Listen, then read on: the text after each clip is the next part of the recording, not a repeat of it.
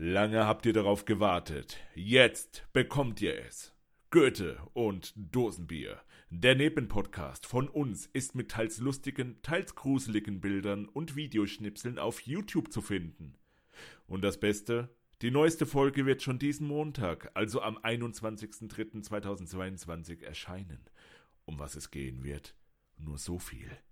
Gab es Shakespeare wirklich? Oder war er nur eine Verschwörungstheorie?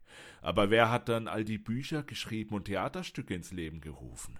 Das und noch viel mehr Dosenbier. Jetzt und ganz bald bei Goethe und Dosenbier auf YouTube, Spotify und Apple Podcasts.